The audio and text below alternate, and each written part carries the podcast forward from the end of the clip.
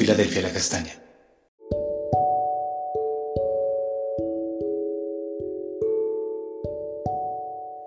Amada Iglesia, Dios te bendiga. Continuamos con el devocional y el día de hoy estaremos estudiando Proverbios capítulo 3, versos 3 y 4 que dicen así. Nunca se aparten de ti la misericordia y la verdad. Átalas a tu cuello, escríbelas en la tabla de tu corazón y hallarás gracia y buena opinión ante los ojos de Dios y de los hombres. En este pasaje Salomón nos habla de dos aspectos muy importantes que debemos cuidar y de los cuales no podemos apartarnos, que son la misericordia y la verdad. La palabra misericordia en el hebreo es yesed y nos habla de la bondad, la benevolencia, el compromiso de amor con la humanidad y la gracia que proviene de Dios.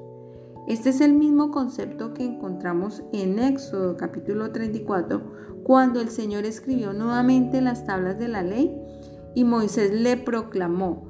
Y él decía, Jehová, Jehová fuerte, misericordioso y piadoso, tardo para la ira y grande en misericordia y verdad. Esta misericordia es uno de los atributos de Dios y está muy relacionada con su gracia, con el perdón de los pecados y la salvación que proviene de Jesús hacia la humanidad, ese amor que llevó al Hijo de Dios y también al Padre a trazar todo este plan de la salvación para que los hombres puedan ser salvos. La verdad está relacionada con la misericordia también, pero con la integridad, la fidelidad y la lealtad, que también es un atributo de Dios. Y aquí Salomón nos está invitando para que estos atributos que están en Dios también sean parte de nuestra vida, que nos parezcamos a Jesús en cada uno de estos aspectos. es lo que el Señor quiere decirnos a través de su palabra. Y aquí hay una ilustración y se presenta para que podamos tener un concepto más claro de la importancia de la misericordia y la verdad. Y dice que los debemos atar a nuestro cuello. Y cuando pensamos en esto, tenemos la idea de un collar, un collar muy lindo que se coloca en nuestro cuello para que todo lo observe.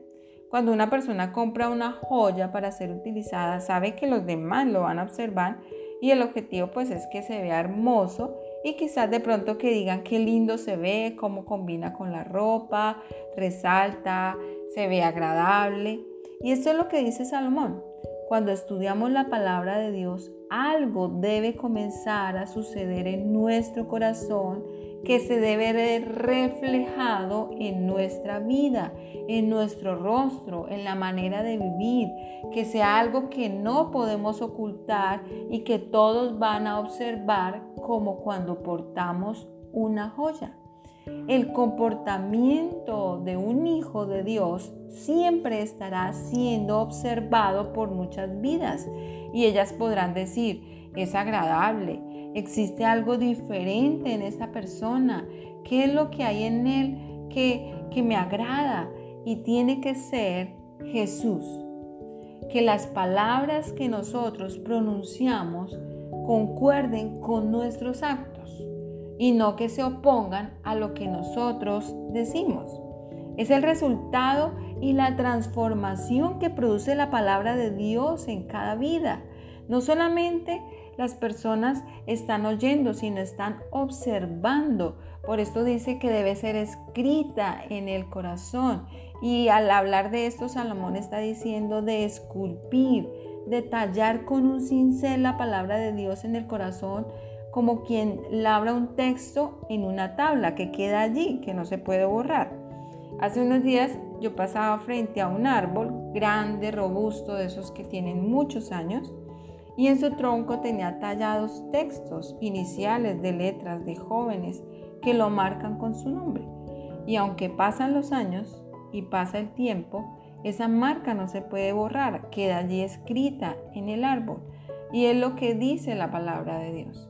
Y Pablo lo confirma en 2 Corintios capítulo 3, versículo 3, cuando dice que es manifiesto que somos carta de Cristo expedida por nosotros, escrita no con tinta, sino con el Espíritu del Dios vivo, y no en tablas de piedra, sino en las tablas de carne del corazón. Por lo tanto, la palabra de Dios por medio del Espíritu Santo debe ser escrita en nuestro corazón de manera que permanezca y que otros puedan ver que hay algo diferente en nosotros. Y Pablo decía que esas cartas serían leídas por todos los hombres. Y es lo mismo que está diciendo Salmón, que no solamente los hombres van a ver, sino que Jesús el Hijo de Dios también lo verá. Y hoy el Señor nos hace una invitación a estudiar su palabra, de tal manera que ella quede allí grabada en el corazón y que nada la pueda borrar. Por más vientos, lluvias torrenciales que puedan caer, ella permanecerá. Y dice que los resultados de este proceder son hallar gracia y buena opinión ante los ojos de Dios y de los hombres. Dios siempre nos está observando y mira nuestra actitud, si es agradable delante de Él, si nuestras palabras concuerdan con nuestros actos, qué es lo que sucede en nuestro corazón. Y lo que está en el corazón es confirmado por los hombres. Ellos ven a Jesús en nuestra vida. ¿Qué ven los hombres a través de nuestra vida? El objetivo es que ellos puedan ver a Jesús por medio de nuestra vida. Conocemos el testimonio de personas que se han acercado a Jesús al ver la conducta de otros. Ellos se sienten atraídos y con la inquietud, ¿qué sucede allí? Porque ellos son diferentes y esto los lleva a acercarse a Jesús.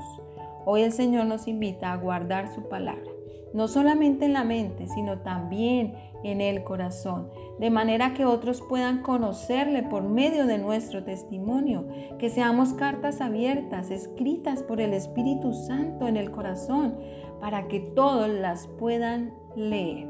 Vamos a orar. Padre, te damos gracias. Gracias por Jesús. Gracias por la obra en la cruz. Gracias por esa salvación tan grande. Gracias Señor por tu misericordia, por tu verdad. Gracias porque por medio de tu Espíritu, tu palabra queda impregnada, grabada, escrita en lo profundo de nuestro corazón, para ser testigos, para ser testimonio tuyo a la humanidad. Ayúdanos, Jesús, a reflejar tu luz a aquellos que no te conocen. Padre, te damos gracias en el nombre de Jesús. Amén. Amados, recuerden, Dios nos ha establecido como una puerta abierta en el cielo a la cual muchas vidas llegarán por medio de nuestro testimonio. Somos cartas abiertas escritas por el Espíritu Santo para dar testimonio de Jesús, el Hijo de Dios. Dios te bendiga.